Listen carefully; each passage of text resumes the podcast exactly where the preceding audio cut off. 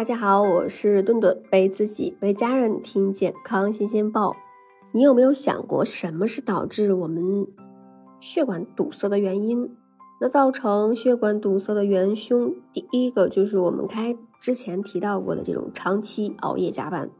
长期的熬夜和睡眠不足就会打乱我们的生物钟，同时呀，使得我们的身体分泌过多的去甲肾上腺素以及肾上腺素。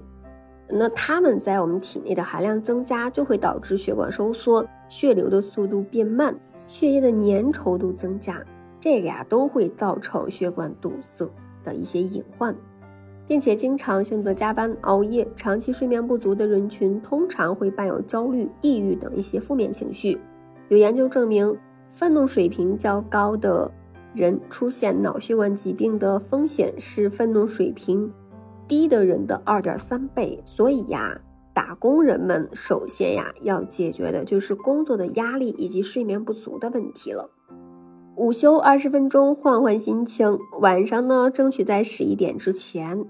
啊，就入睡，睡够七个小时，让我们的血管能够充分的恢复活力，同时呢，让第二天的自己也能够拥有一个好的心情。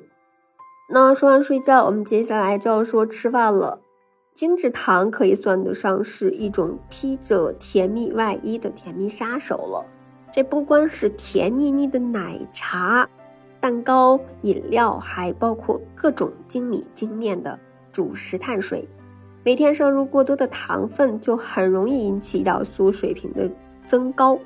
那久而久之呢，很容易导致胰岛素抵抗以及一些慢性的炎症，最终引发动脉粥样硬化。那这个呀，就会促使血栓的形成了。除了高糖、高油的肥腻饮食，往往也会导致血液中脂肪含量变高，那进而使得血液中的脂肪堆积也越来越多。杜绝高油高糖、暴饮暴食，那避免摄入过多的糖以及脂肪，最好呀就吃到八分饱就可以了，让我们的血管保持健康。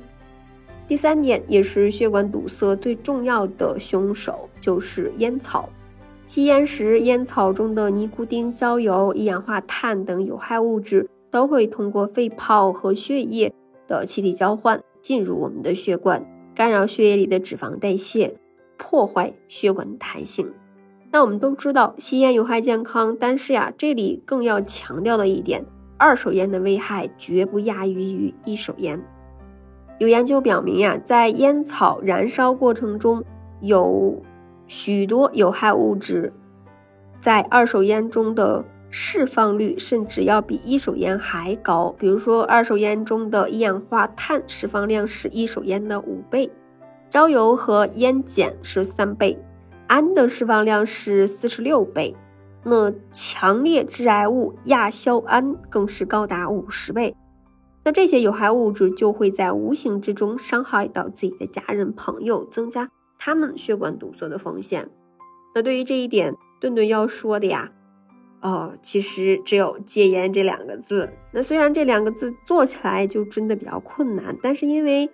啊，为了自己的家人和自己的健康，还是要努力去戒烟的。